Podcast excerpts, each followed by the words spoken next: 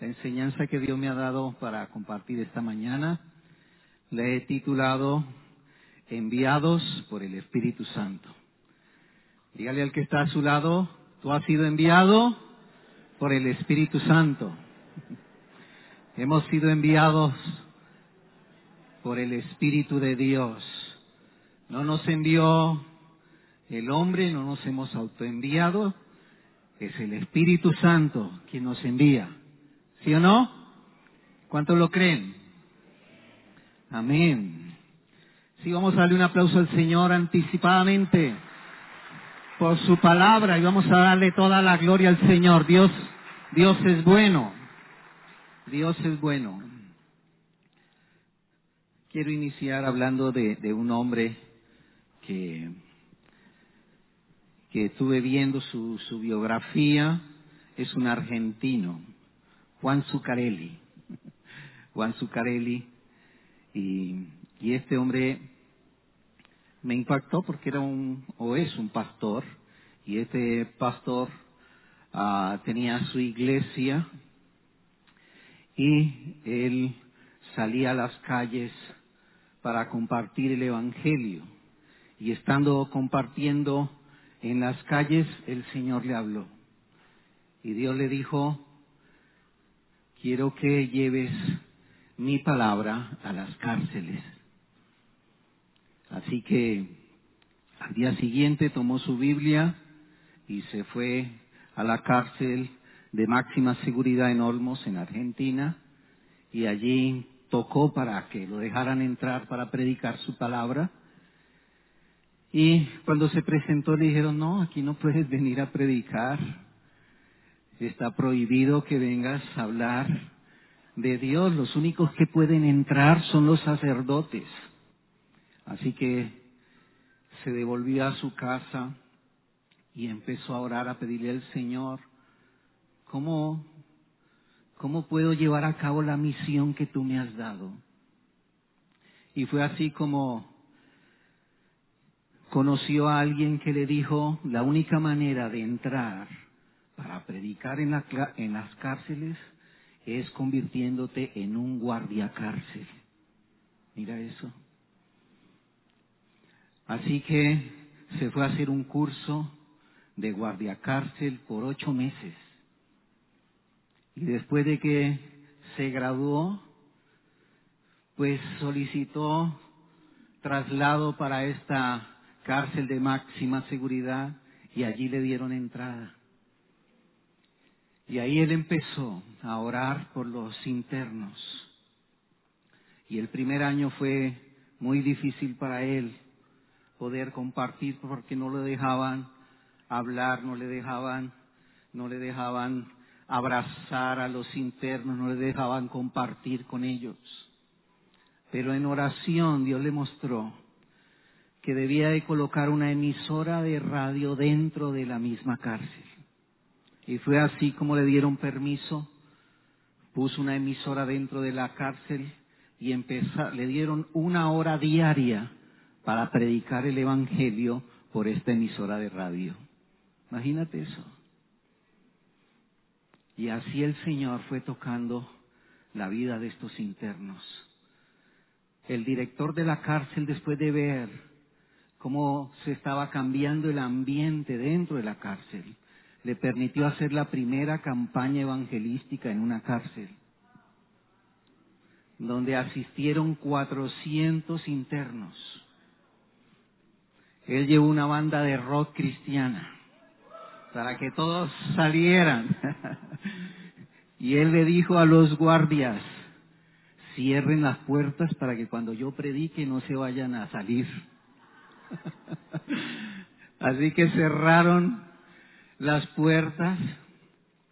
Él predicó, pero le impactó que ese mismo día cien internos recibieron a Cristo en su corazón.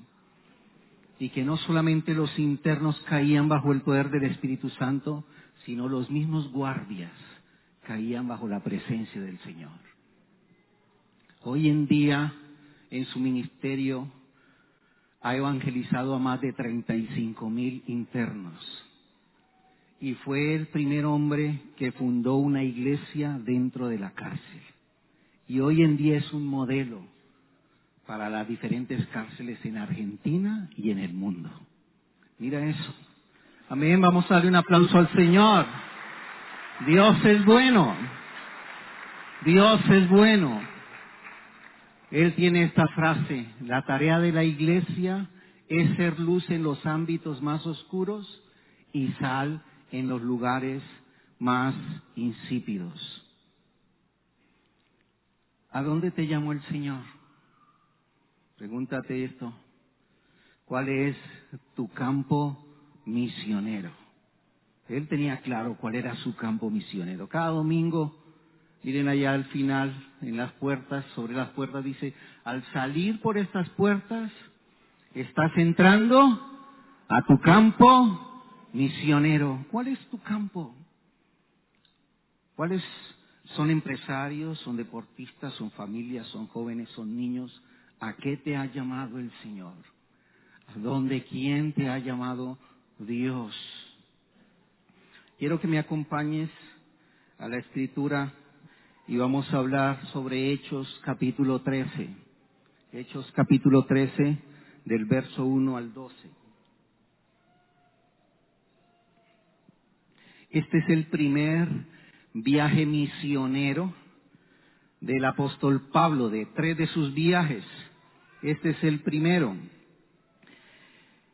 Y dice así, los profetas y maestros de la iglesia de Antioquía eran Bernabé, Simón, también llamado el Negro, Lucio de la ciudad de Sirene, Manaén, que se había criado con Herodes y el gobernante, y Saulo. Y un día, mientras ayunaban y adoraban al Señor, el Espíritu Santo dijo, aparten a Bernabé y a Saulo para que hagan el trabajo para el cual los he llamado. Mira eso, ¿estás viendo? Entonces, ¿qué hicieron ellos? Ayunaron, oraron e impusieron las manos a Bernabé y a Saulo y luego los despidieron. Así que enviados por el Espíritu Santo, diga conmigo, enviados por el Espíritu Santo, Bernabé y Saulo llegaron a Seleucia y de ahí viajaron a la isla de Chipre. Al llegar a Salamina, anunciaron el mensaje de Dios en las sinagogas judías y Juan les ayudaba. Recorrieron toda la isla hasta llegar a Pafos, donde conocieron a un judío llamado Bar Jesús, que practicaba la brujería. Este falso profeta siempre estaba cerca del gobernador Sergio Paulo. El gobernador era un hombre inteligente y les pidió a Bernabé y a Saulo que vinieran a visitarlo porque quería escuchar el mensaje de Dios. Pero Elimas, el mago, pues así te traduce su nombre, está hablando del mismo Bar Jesús, trataba de evitar que el gobernador creyera en Jesús. ¿Estás viendo eso? ¿Qué hacía este mago? Evitaba que el gobernador creyera en Jesús. Pero Saulo, también llamado Pablo, lleno del Espíritu Santo, miró fijamente a Elimas y le dijo, Hijo del diablo, eres enemigo de lo bueno todo estás lleno de mentiras y trucos del diablo y siempre tratas de tergiversar el verdadero camino del Señor. Mira eso.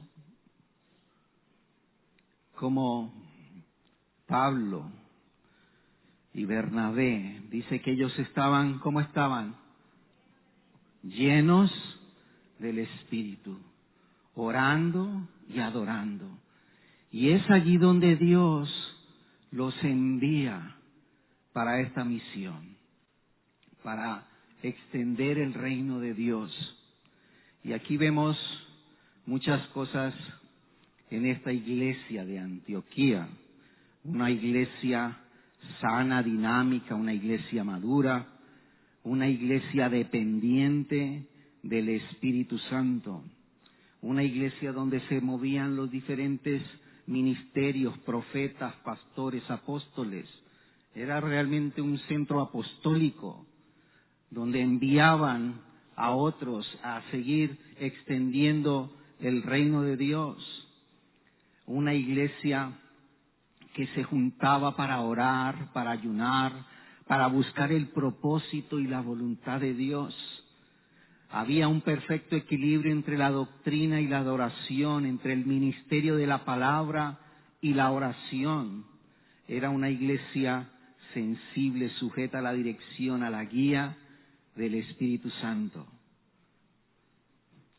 ¿Estás de acuerdo con eso? Creo que Dios nos ha dado todas estas cosas como iglesia, comunidad cristiana de fe. Aquí está nuestra apóstol Marcela, fundadora de esta casa, que ha impartido sobre nosotros la guía y la dirección del Espíritu Santo.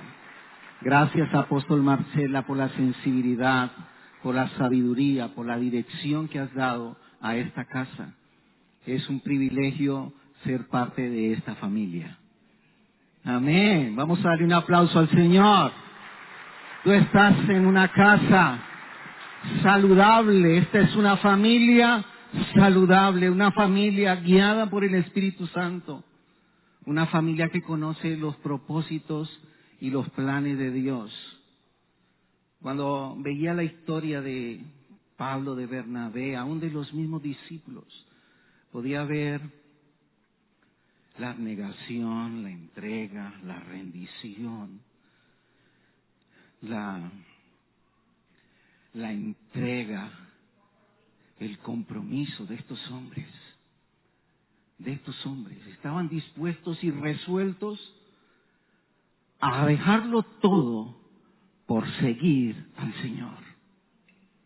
Dispuestos a abandonar, a renunciar a lo que haya que soltar para llevar a cabo el plan y el propósito de Dios. A veces, a veces vemos como,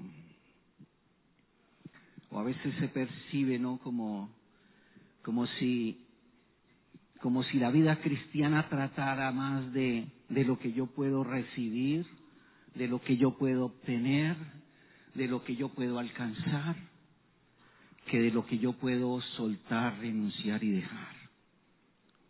Y creo que la vida cristiana tiene que ver más, es con lo que yo estoy dispuesto a soltar, con lo que yo estoy dispuesto a renunciar, con lo que yo estoy dispuesto a morir. Jesús dijo, el que quiere ir en pos de mí, tome su cruz y sígame. Pablo dijo, ya no vivo yo, mas Cristo vive en mí. La vida cristiana trata más es de desalojarnos de nosotros mismos para que Él viva, para que Él reine. ¿Tú estás de acuerdo con eso? Amén. Vamos a darle un aplauso al Señor.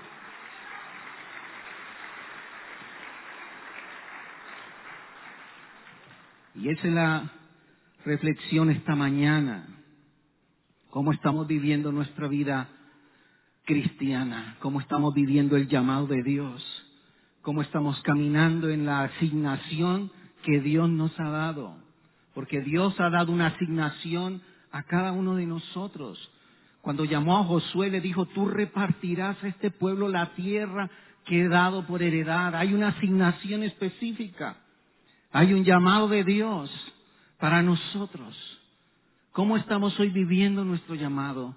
¿Cómo estamos caminando en nuestro llamado.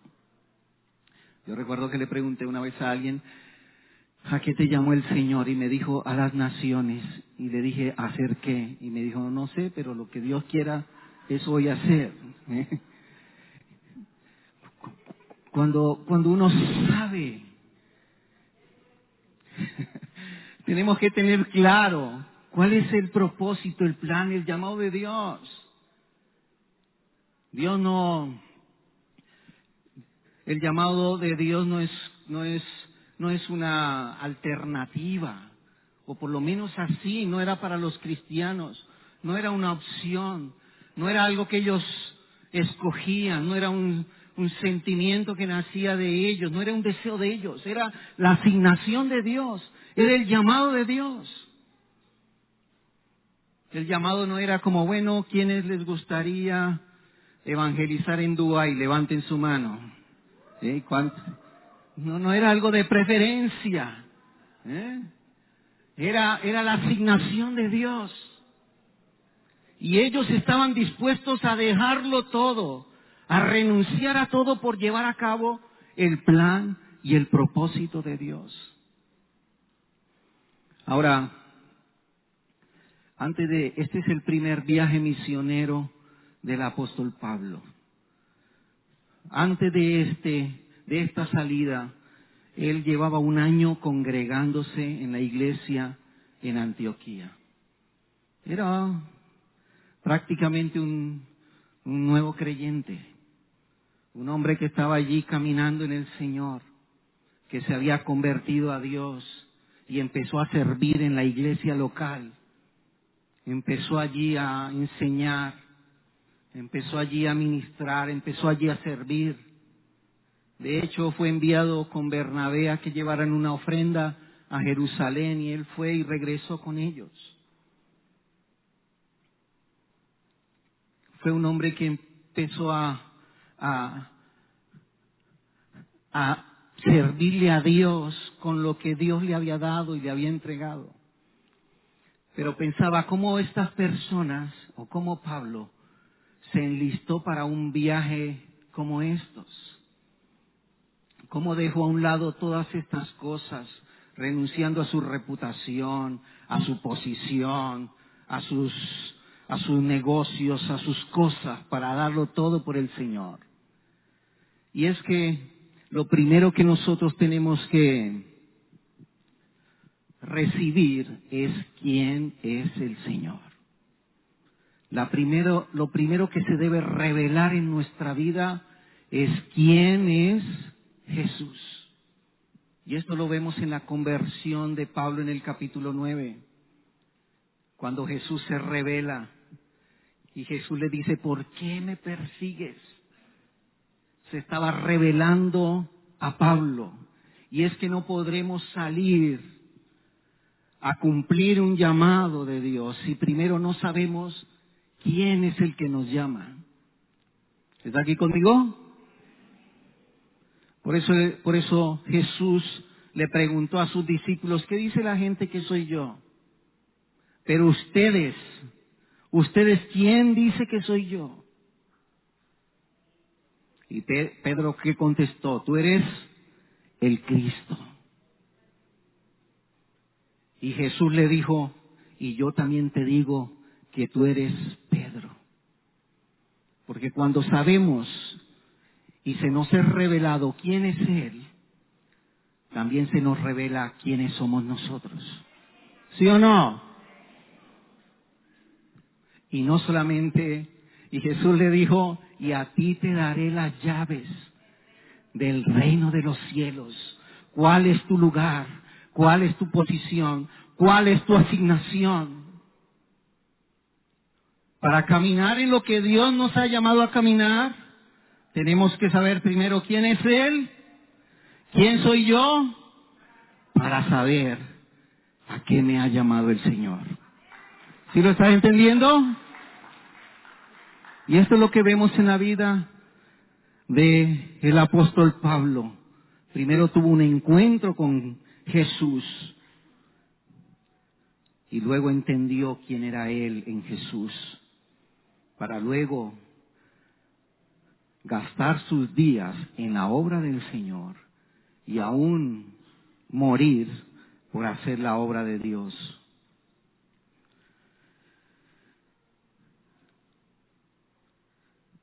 Voy a hablar de esos tres puntos. Tú has sido escogido direccionado y empoderado. Diga conmigo, escogido, direccionado y empoderado. Tú has sido escogido por Dios y has sido y eres direccionado por el Espíritu Santo. Dicen Hechos 3.2, dice, un día mientras ayunaban y adoraban al Señor, el Espíritu Santo dijo, aparten a Bernabé y a Saulo para que hagan el trabajo para el cual los he llamado. ¿Qué estaban haciendo estos hombres? Ayunando y qué? Y adorando. Mira eso. No dice que mientras estaban viendo Netflix, entonces allí recibieron el llamado. No dice que mientras estaban en Petronio, entonces allí recibieron el llamado. ¿Mm? Allí fue donde el Señor entonces los separó para hacer la obra de Dios. ¿Qué estaban haciendo? Estaban orando y adorando. Dios, Dios, Dios da un llamado a cada uno. Pero una cosa es ser llamado y otra cosa es estar preparado para ser enviado al llamado. ¿Sí o no? Una cosa es que Dios te diga, te, llamé a las naciones. Pero otra cosa es que estés ya listo para ser enviado a las naciones. ¿Sí o no? Entonces allí tú necesitas una preparación, una preparación que se da allí en, en intimidad con Dios, en intimidad con el Señor, adorando, orando, ayunando, en esa consagración es donde Dios dice, sepárenme a estos, sepárenme a Beatriz, sepárenme a a Nicolás, sepárenmelo para esta obra, para esta asignación. Es allí donde Dios nos separa para estas asignaciones especiales. ¿Tú lo crees? Necesitamos estar conectados con el Señor. El mundo necesita hombres como Pablo, que estén dispuestos a abandonarlo todo para darlo todo por Él. Hoy vemos tantas situaciones que se han levantado, como se ha levantado la maldad, el engaño, la mentira. Pero necesita, necesitamos estar allí conectados con Dios para estar separados para esa obra específica del Señor. ¿Sí o no?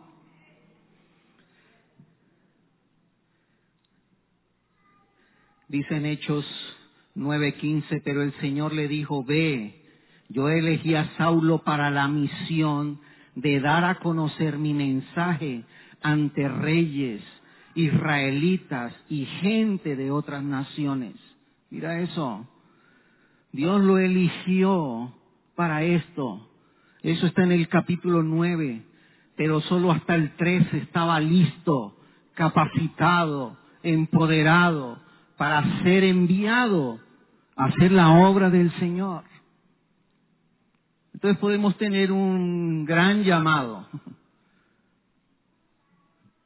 pero si no estás conectado con el Señor, si no has estado preparado, ¿cuándo vas a ser enviado?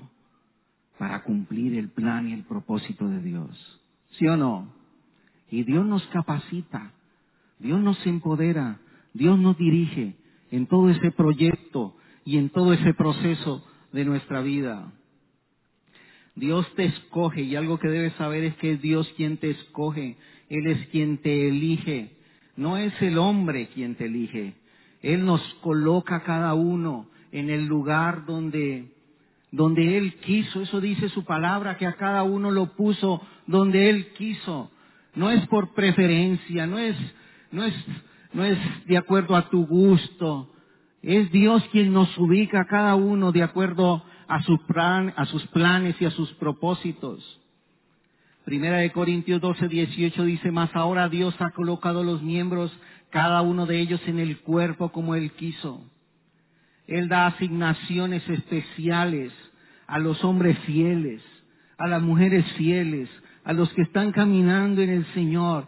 A esos Dios les da asignaciones especiales para cumplir su plan y su propósito. Cuando Dios te separa para, para la obra, Él provee, Él te unge, Él te da la autoridad, te da la sabiduría, Él aún permite que otros reconozcan lo que Dios ha puesto sobre ti. ¿Sí o no? Eso era lo que estaba pasando en la iglesia de, de Antioquía. Todos apoyaron lo que estaba sucediendo cuando el Señor levantó a Saulo y a Bernabé para este, para este viaje misionero. Todos apoyaron, todos impusieron sus manos.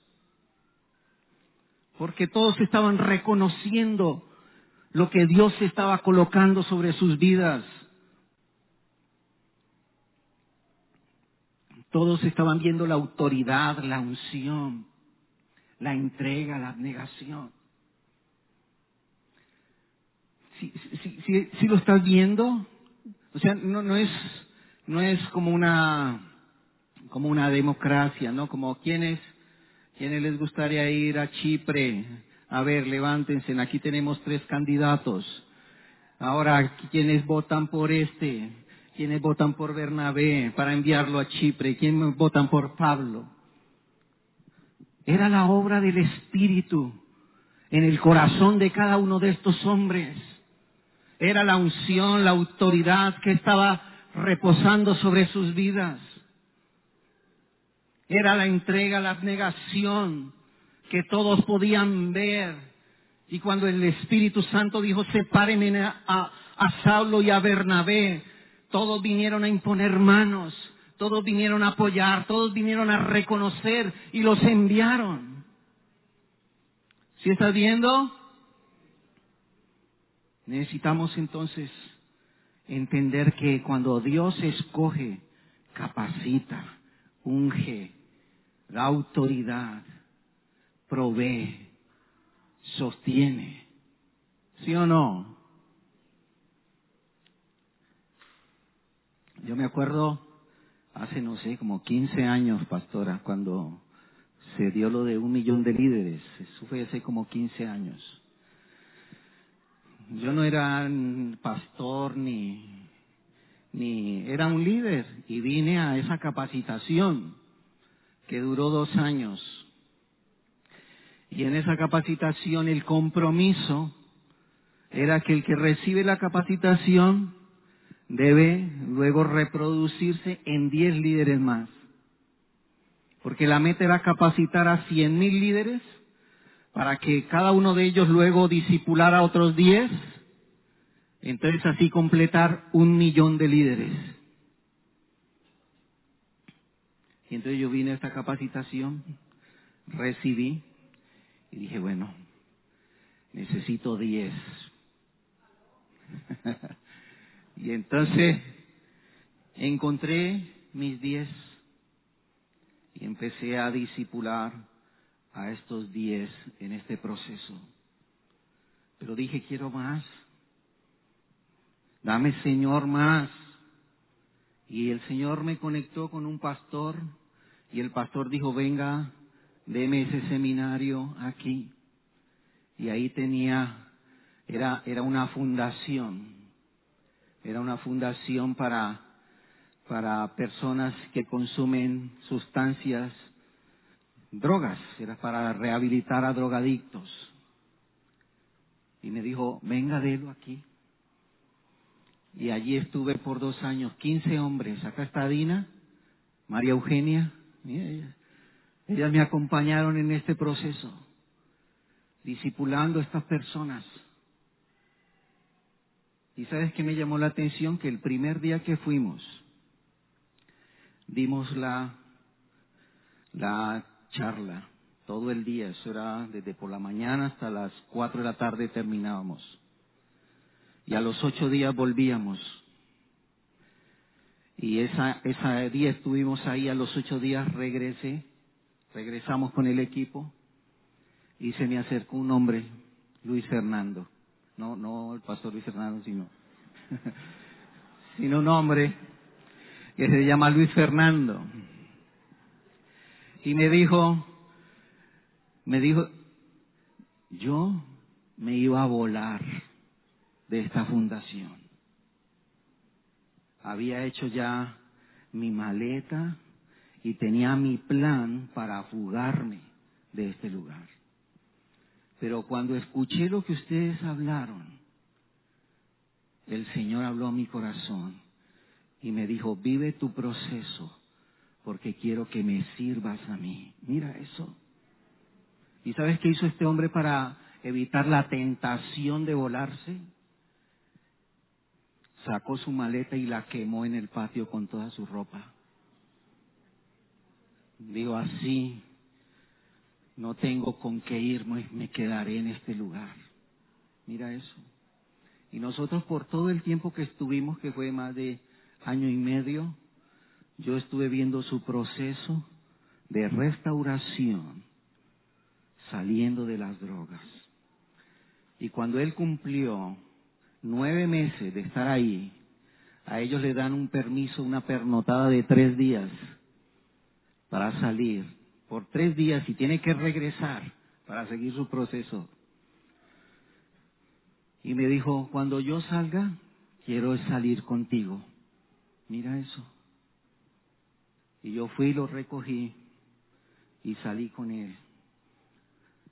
Porque él quería poder sentirse que alguien está apoyándolo en ese proceso. Dios restauró la vida de este hombre y hoy en día le sirve al Señor. Amén.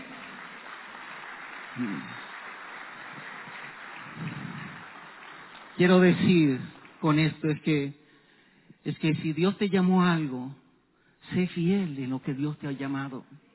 Debes empezar a caminar en lo que Dios te ha dado. No debes esperar la super llamado para empezar a moverte en lo que Dios te ha entregado.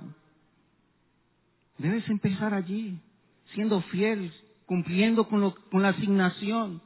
Voy a arrancar con estos diez. Ahora Dios me dio quince. Y sigo con estos. Y así, Dios me llevó hasta Putumayo con este seminario. Pero necesitas tú ser fiel en lo que Dios te ha hablado.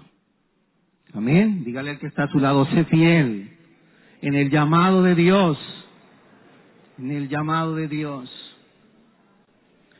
Ahora mira esto, hemos sido direccionados, Dios nos dirige, Hechos 13, del 4 al 7, así que enviados por el Espíritu Santo, enviados por quién? Por el Espíritu Santo, Bernabé y Saulo llegaron a Seleucia y de ahí viajaron a la isla de Chipre.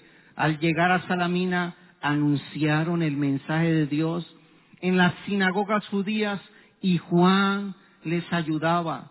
Recorrieron toda la isla hasta llegar a Pafos, donde conocieron a un judío llamado Bar Jesús que practicaba la brujería. Este falso profeta siempre estaba cerca del gobernador Sergio Paulo. Pero mira esto, y es que siempre uno ve la dirección del Espíritu Santo en cada viaje de Paula, en cada intervención, cada vez que fundaba una iglesia.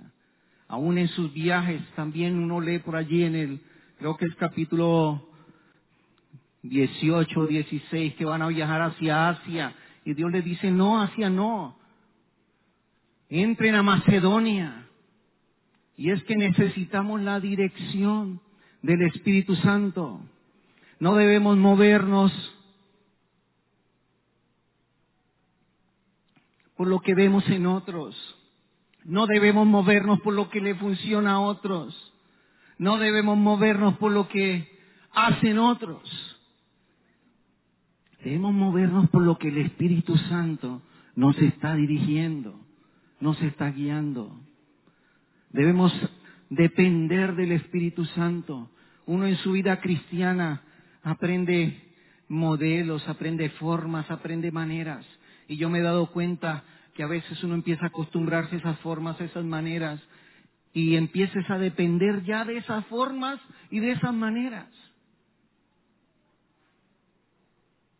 Pero necesitamos esa dirección continua del Espíritu Santo.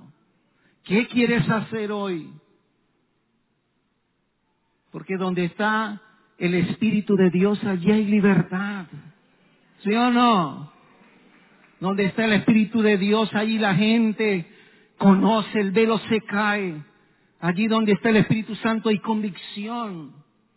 Cuando, cuando el apóstol Pedro, guiado por el Espíritu Santo, fue a la casa de Cornelio. Allí predicó, todos se convirtieron, recibieron el, el bautismo del Espíritu. Y él no podía creer que los gentiles estuvieran recibiendo también el Espíritu Santo. Y cuando él se fue a ir, le dijeron, no te vayas, quédate un día más. Porque cuando está la presencia del Espíritu Santo, uno quiere seguir allí, uno quiere seguir recibiendo, uno quiere seguir llenándose de Él, uno quiere seguir disfrutando de la gloria y de la presencia de Dios. ¿Sí o no? Como, como, como el apóstol Randy, ¿recuerdan cuando estaba en el IMES dando clases? Eran las nueve, las diez, las once, las doce, la una. Todos allí recibiendo. ¿Sí o no? Amén. Porque donde está el Espíritu Santo, hermano, allí hay vida, allí hay vida. ¿Sí o no? Como en el, en el monte de la transfiguración, cuando Jesús se transfiguró delante de Pedro y de Juan, y, y era tal la gloria que Pedro dijo, hagamos unas enramadas, quedémonos a vivir aquí. ¿eh? Porque donde está la gloria de Dios, allí uno quiere permanecer. Vamos a darle un aplauso al Señor. Tú eres bueno, Dios. Tú eres bueno, Señor. También debes saber que hemos sido, no solamente Dios dirige, no, no solo nos escoge y nos dirige en medio de ese llamado, sino que también nos empodera. Dice en Hechos 3 en el verso 6, recorrieron toda la isla hasta llegar a Pafos, donde conocieron a un judío llamado Bar Jesús que practicaba la brujería. Este era un falso profeta, siempre estaba cerca del gobernador Sergio Paulo. ¿Estás viendo? El gobernador era un hombre inteligente y les pidió a Bernabé y a Saulo que vinieran a visitarlo porque quería escuchar el mensaje de Dios. Pero Elimas, el mago, pues así se traduce su nombre, trataba de evitar que el gobernador creyera en Jesús. Mira eso. Bar Jesús era un, un brujo, un hechicero. Pero Bar Jesús el nombre que se había dado, ¿sabes qué significa Bar Jesús? Significa hijo de Jesús. Mira eso. ¿Ah? Él se, mostraba como un hijo de Jesús, como un discípulo de Jesús, el mago, el hechicero. Y dice ahí que que mantenía siempre al lado del gobernador. ¿Estás viendo eso? Ahora, Sergio Paulo, que era el gobernador, el procónsul de Chipre, este hombre, la autoridad que tenían ellos como procónsul no solamente era el que manejaba la parte administrativa de toda la isla, sino que también era el encargado de toda la justicia. Era el juez también de esa ciudad y era el encargado de las fuerzas militares. Tenía todas las ramas. Así que Bar Jesús fue estratégico para traer engaño sobre toda esa región. ¿Estás viendo eso? Porque a veces vemos que el enemigo se organiza para traer error, para traer engaño, para traer mentira. Por eso nosotros necesitamos ser direccionados por el Espíritu Santo. No podemos, hermano, ir a la ligera, improvisar. Necesitamos la guía del Señor. Y la Biblia dice en Hechos 1.8, dice, y cuando venga el Espíritu de Dios recibiréis qué? Poder. Y, y Pablo cuando identificó este hechicero, dice que puso sus ojos en él, se fijó en él. Mira lo que sigue diciendo.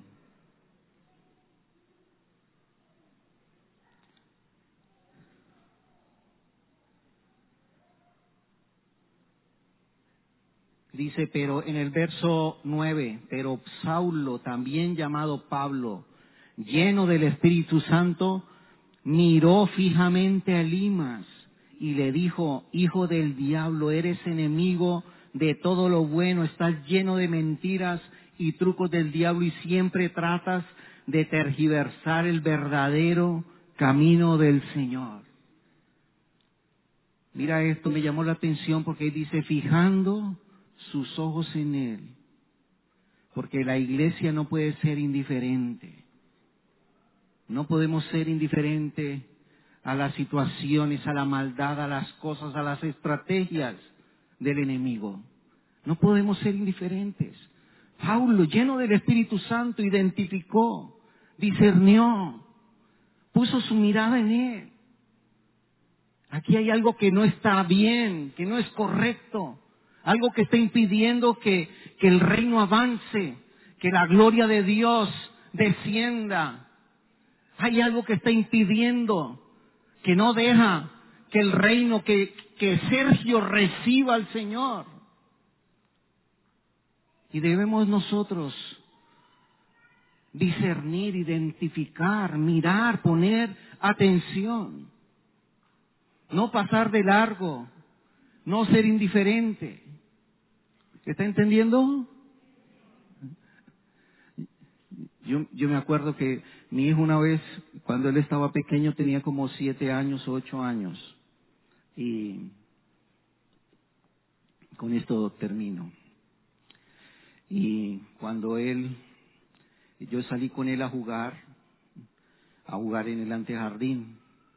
Y entonces un niño de al frente lo estaba jugando con un Game Boy y entonces mi hijo me dijo, ¿puedo ir a jugar con él? Yo le dije, sí.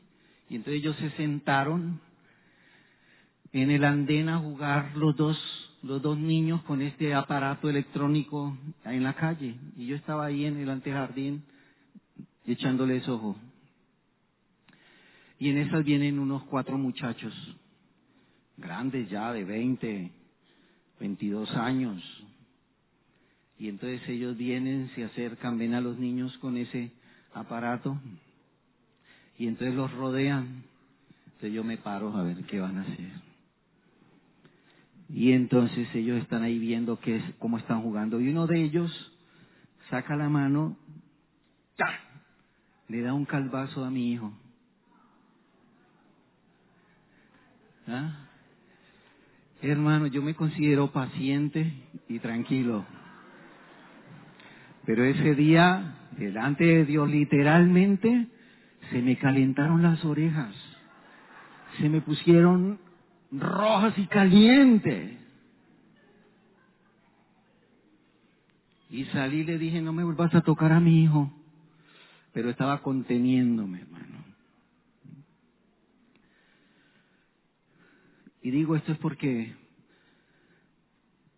porque alertados por el Espíritu Santo debe estar ese mismo celo, ese celo por las cosas del Señor. No podemos ver que las cosas pasen y seguir como si nada.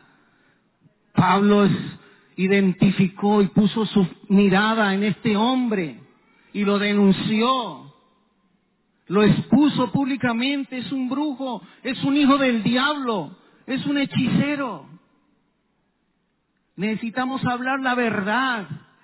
Necesitamos establecer la verdad, que la gente conozca la verdad. La Biblia dice, conoceréis la verdad y la verdad los hará qué? Libres. Nuestros hijos necesitan la verdad, nuestros jóvenes necesitan la verdad, la familia necesitan conocer la verdad, la nación necesita conocer la verdad. No podemos seguir caminando viendo que están en el error.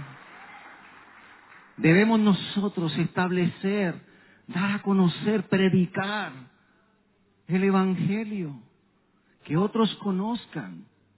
Hemos sido llamados a, exponer las tinieblas sin temor, sin temor en nuestro corazón. ¿Tú crees que Pablo estaba asustado? ¿Tú crees que Pablo tenía miedo? Él estaba lleno del Espíritu Santo estaba empoderado, el fuego del Espíritu estaba sobre él. Y le dijo a Elimas, ahora quedarás ciego por un tiempo. Mire aún la misericordia de Dios. Porque así como, como él un día que perseguía la iglesia, asolaba la iglesia, patrocinaba que otros murieran, pero cuando tuvo ese encuentro con el Señor, ¿cómo quedó él? Ciego, sin ver. Y ahí, en medio de, de esa ceguera, fue que Jesús se le reveló. Y ahora él estaba haciendo lo mismo con este hombre. Vas a quedar ciego por un tiempo. Esperando en la misericordia para que un día sea transformado. ¿Lo estás viendo? Y mira que él le dice ahí, dice, caminó perdido por los alrededores tratando de encontrar a alguien que lo guiara de la mano. ¿No fue lo mismo que le pasó a Pablo, que ya necesitaba a alguien que lo guiara, alguien que fuera, que le dijera cómo, cómo vivir ahora, cómo vivir su vida. Necesitamos caminar en la autoridad y en el poder de Dios. Vamos a ponernos de pie y vamos a orar. Amén. Vamos a darle un aplauso fuerte para Él. Señor, es para ti, Dios. Tú que eres el que nos has escogido. Tú que eres el que dirige nuestras vidas. Tú que eres el que nos ha empoderado, Señor. Hoy queremos caminar bajo esta guía del Espíritu Santo. Cuando veía esta, leía este, estos pasajes, de este viaje misionero, podía ver claramente dos, dos caminos. Pablo y Bar Jesús, un hijo de Dios, un hijo del diablo, uno que había sido enviado por el Espíritu Santo, otro que el enemigo lo había enviado. Podía ver la verdad y también podía ver la mentira, podía ver la justicia y podía ver el pecado. Y esta historia muestra estos dos caminos, y es que solo hay dos caminos, la cruz o tus propios deseos, el camino ancho o el camino angosto. No hay más opciones. O te rindes al Señor o vives una vida separado de Dios. O lo reconoces a Él o lo rechazas a Él. Bueno, amados, levanta ahí tus manos. Dile, Señor, Yo hoy tomo la determinación de caminar en la asignación y el llamado que me has hecho. Yo hoy consagro mi vida para hacer tu obra en el nombre de Jesús. Dile Espíritu Santo, lléname, capacítame, bautízame, empodérame para hacer la obra que tú me has llamado a hacer. Te lo pido en el nombre de Jesús. Amén y amén. Amén y amén. Gracias Señor.